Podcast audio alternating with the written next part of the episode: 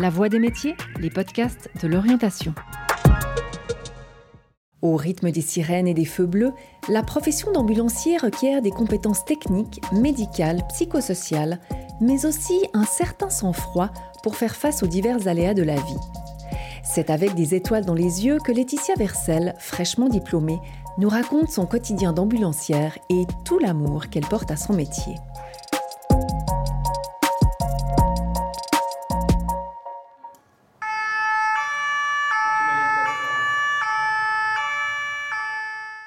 Je m'appelle Laetitia Versel, j'ai 32 ans, je viens de la région du Gros de Vaud. Euh, je travaille comme ambulancière diplômée dans un service d'ambulance en région lausannoise depuis 2017. Par contre, je suis jeune diplômée depuis environ 6 mois, mais j'ai la chance de, travailler dans le monde des ambulances depuis 2016 environ. Alors bah, j'ai commencé quand j'avais 15-16 ans euh, par un CFC de gestionnaire de vente en parfumerie. Par la suite, j'ai fait un second CFC comme assistante en soins et santé communautaire. Je suis partie six mois vivre à Londres pour perfectionner mon anglais. Par la suite, j'ai enchaîné avec une maturité santé sociale. J'ai fait également une année euh, d'HES en soins infirmiers où je me sentais pas vraiment à ma place. Et du coup, ben, j'ai switché euh, à l'école euh, d'ambulancier pour, ben, voilà, pour trouver la place que j'ai aujourd'hui et qui me convient extrêmement bien. Du coup, moi, ce que j'adore de mon travail, ce qui m'a vraiment motivée, c'est, l'inconnu des journées, c'est ce petit côté d'urgence. C'est également tout le côté médical, autant les actes médico-techniques, la théorie, l'anatomie, j'adore ça. Et vraiment surtout ce contact avec les personnes, que ce soit avec le patient, avec la famille et avec les différents corps de métier qu'on rencontre, que ce soit les infirmiers, les policiers, les pompiers, les médecins. Et on arrive donc dans le garage des ambulances. Voilà. On a sept ambulances en tout. Une journée type ou une nuit type, ben, on commence euh, donc soit le matin, soit le soir. Déjà, on arrive toujours un petit peu en avance pour pouvoir ben, voilà, se préparer, mettre euh, notre, euh, notre habit de lumière, comme on dit. le but principal, ça va être de checker notre, notre ambulance de manière minutieuse, faire en sorte qu'on ait notre matériel qui soit fonctionnel. On a différentes tâches, qu'elles soient logistiques, organisationnelles, au niveau de l'infrastructure. Ça peut varier en fonction des journées. Et après, ben voilà, l'inconnu L'inconnu de la journée euh, prend la magie. Et donc des fois, il y a des journées où on n'aura pas forcément le temps de manger. Il y a des journées où on aura vraiment le temps peut-être même de trop manger. Donc euh, voilà, des, des, journées où on va faire que des urgences, des journées où on va faire moins d'urgences.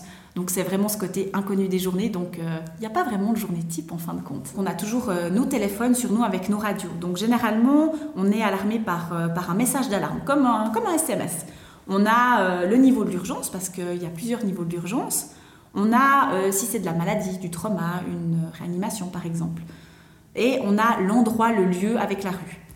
Ensuite, on va descendre à notre ambulance. Pour une urgence réellement vitale, on a à peu près 3 minutes maximum pour arriver à notre ambulance. Donc ça laisse quand même le temps de, se préparer, de mettre nos chaussures, etc. On arrive donc à notre ambulance, on a une, tablette, vraiment une, une tablette, avec beaucoup plus d'informations dessus sur ce qui arrive à notre patient.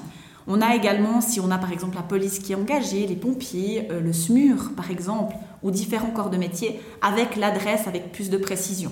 On va sur site, donc euh, c'est vraiment très dépendant de l'intervention. On va pouvoir en discuter, qu'est-ce qu'on veut, qu'est-ce qu'on fait. Si on prend en charge un patient pédiatrique, on a deux, trois, on fait en sorte de faire déjà deux, trois calculs médicamenteux en fonction du poids de l'enfant. Généralement, on essaye d'avoir le poids de l'enfant avant d'arriver sur site, parce que pour nous, c'est très important ce genre de choses. Si on a besoin de précision, on va peut-être rappeler le 144 pour essayer de mieux comprendre la situation. Des fois, c'est aussi le 144 qui nous rappelle. Euh, écoute, voilà, euh, arrive pas forcément tout de suite sur site, il y a, un danger, t'attends police, etc. Et ensuite, ben voilà, l'intervention se passe. Et en fonction de ce qu'a notre patient, on va l'amener à un endroit ou à un autre. Ça peut être euh, dans une permanence, ça peut être à l'hôpital, aux urgences.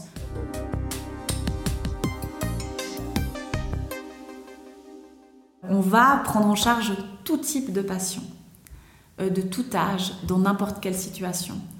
Je vais pouvoir euh, me retrouver en début de journée euh, dans une ferme pour un accident, allez, un accident de tracteur ou je sais pas, à vous d'imaginer. trois heures plus tard, je peux être amenée aller à l'école pour un jeune qui fait une crise d'angoisse. Par la suite, je pourrais par exemple euh, aller accoucher une femme à domicile où là, je vais euh, demander un maximum d'aide, parce que c'est quand même des situations qui ne sont pas forcément faciles à gérer et qui peuvent être rapidement critiques. Donc très peu de pourcentage de cas, heureusement. Et là, je vais demander des renforts. Je vais demander un renfort, un médecin qui va arriver en urgence. Je vais demander la Baby Rescue. La Baby Rescue, c'est une euh, ambulance qu'on a la chance d'avoir dans notre service, qui va vraiment euh, s'occuper de la néonatologie des vraiment des tout petits bébés. Donc euh, la Baby Rescue va aller chercher une équipe spéciale au CHUV qui va venir à nous. Donc c'est vraiment des experts. Donc on a besoin d'experts dans ce genre de cas pour pouvoir euh, ben voilà, s'occuper du bébé dès, dès, qu'il va, naître et pouvoir le transporter de manière sécuritaire euh, au CHUV ou à Réna, enfin à voir où on est. Donc on a la chance d'avoir un brancard qui est, électrique. Donc ça c'est un petit peu bête, mais c'est tout du confort de travail qu'on a. Ça s'ouvre juste simplement comme ça. Et puis ensuite on peut la refermer. Euh, moi, ce qui me motive, c'est, le patient. C'est une personne qui a besoin de nous à un moment de sa vie où c'est, pas forcément la grande forme. Généralement, quand on appelle l'ambulance, c'est pas forcément la, la, grande forme. Et en fait, il faut se mettre à la place de cette personne que bah, déjà, il n'est est pas dans le moment de sa vie la plus agréable, qu'il a besoin d'aide et qu'il est obligé de faire euh, confiance à un parfait inconnu. Il n'aimera peut-être pas forcément sa voix, il n'aimera peut-être pas forcément son visage, mais il est un petit peu obligé de, lui faire confiance étant donné qu'il a besoin de lui. Il va probablement devoir lui confier des choses que peut-être même sa propre famille ne sait pas. Et moi, en tant qu'ambulancière, c'était super important pour moi de pouvoir tendre la main à ce patient, de lui mettre à disposition euh, toutes mes connaissances, que ce soit mon savoir, mon savoir-être ou mon savoir-faire, et de faire en sorte qu'il me fasse confiance. Et je trouve que ça, c'est, je trouve, une des plus belles choses dans notre travail. Il faut quand même savoir que c'est un métier qui a quand même une certaine charge mentale, une certaine charge physique, euh, qu'on va faire tout type de patients, euh, de tout âge, dans différentes situations. On va peut-être forcément voir des choses qu'on n'a peut-être pas forcément envie de voir, ou que la plupart des personnes n'ont pas envie, enfin n'auront jamais vu de leur vie. On fait des horaires irréguliers, 7 jours sur 7, 24 heures sur 24, les fériés, donc on peut être en décalage avec la société, avec nos familles, avec nos amis. Il faut savoir également que l'ambulancier a de hautes responsabilités, euh, que l'erreur, bah, elle est humaine et qu'elle peut avoir de lourdes conséquences. Maintenant, euh, moi, tous ces désavantages qu'on pourrait voir, c'est des avantages pour moi. C'est ce que j'aime dans mon travail. Et ayant euh, eu la chance dans ma vie professionnelle d'exercer plein de métiers, ça peut peut-être être sur le papier le métier le plus compliqué que j'ai fait, avec voilà, c'est difficile et tout, mais je crois que j'ai jamais été aussi bien dans un travail et où je me suis jamais autant sentie à ma place. On a différents types de médicaments. De l'oxygène également, de l'air. L'oxygène, c'est un petit peu prescrit. On essaie d'éviter un maximum en fin de compte. Alors, les, relations avec mes collègues, euh, ben, on fait un métier particulier, hein, on va pas se mentir. On passe des 12 heures ensemble. On vit des choses pas forcément euh, faciles tout le temps, ou même des fois des choses incroyablement faciles et incroyablement rigolotes et génialissimes avec nos patients. Du coup, ça, ça renforce les liens, je pense, d'une manière un petit peu différente. Alors, bah, du coup, euh, en plus des journées, on fait des nuits. Donc, on fait des nuits de 12 heures, on fait des journées de, 12 heures également. Les nuits, on a un avantage euh, assez chouette par rapport à beaucoup d'infirmières, par rapport à beaucoup de personnels soignants, c'est qu'on peut dormir.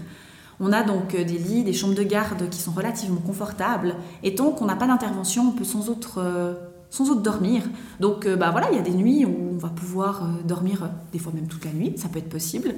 Et il y a des nuits, bah, de nouveau, comme les journées, où on ne va pas fermer l'œil, où on va euh, potentiellement aller une fois à Yverdon, une fois à Morges, une fois on peut aller même jusqu'à Sion.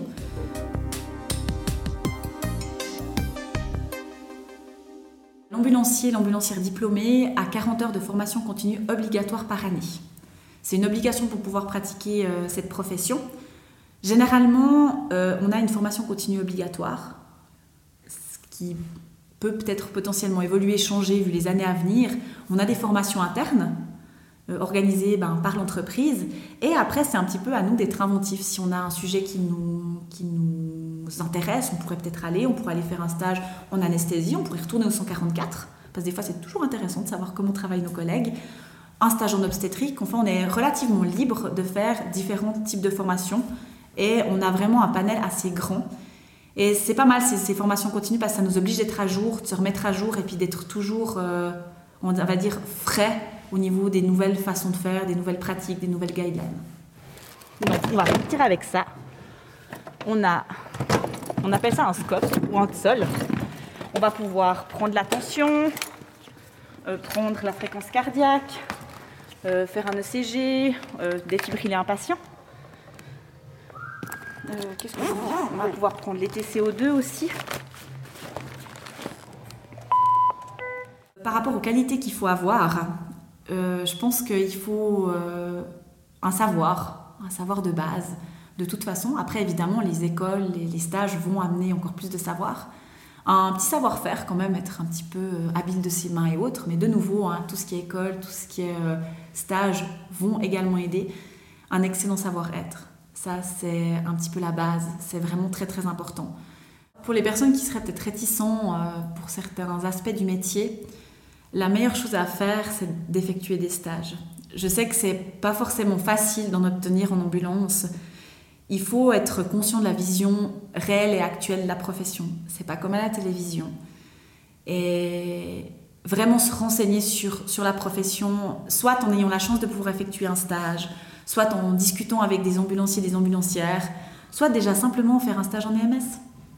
dire, c'est la plus grande partie de notre, notre clientèle. On va utiliser ce terme clientèle parce que ça se dit de plus en plus. Et ça donne déjà une vraiment réelle idée sur euh, qu'est-ce qu'on supporte, qu'est-ce qu'on supporte pas.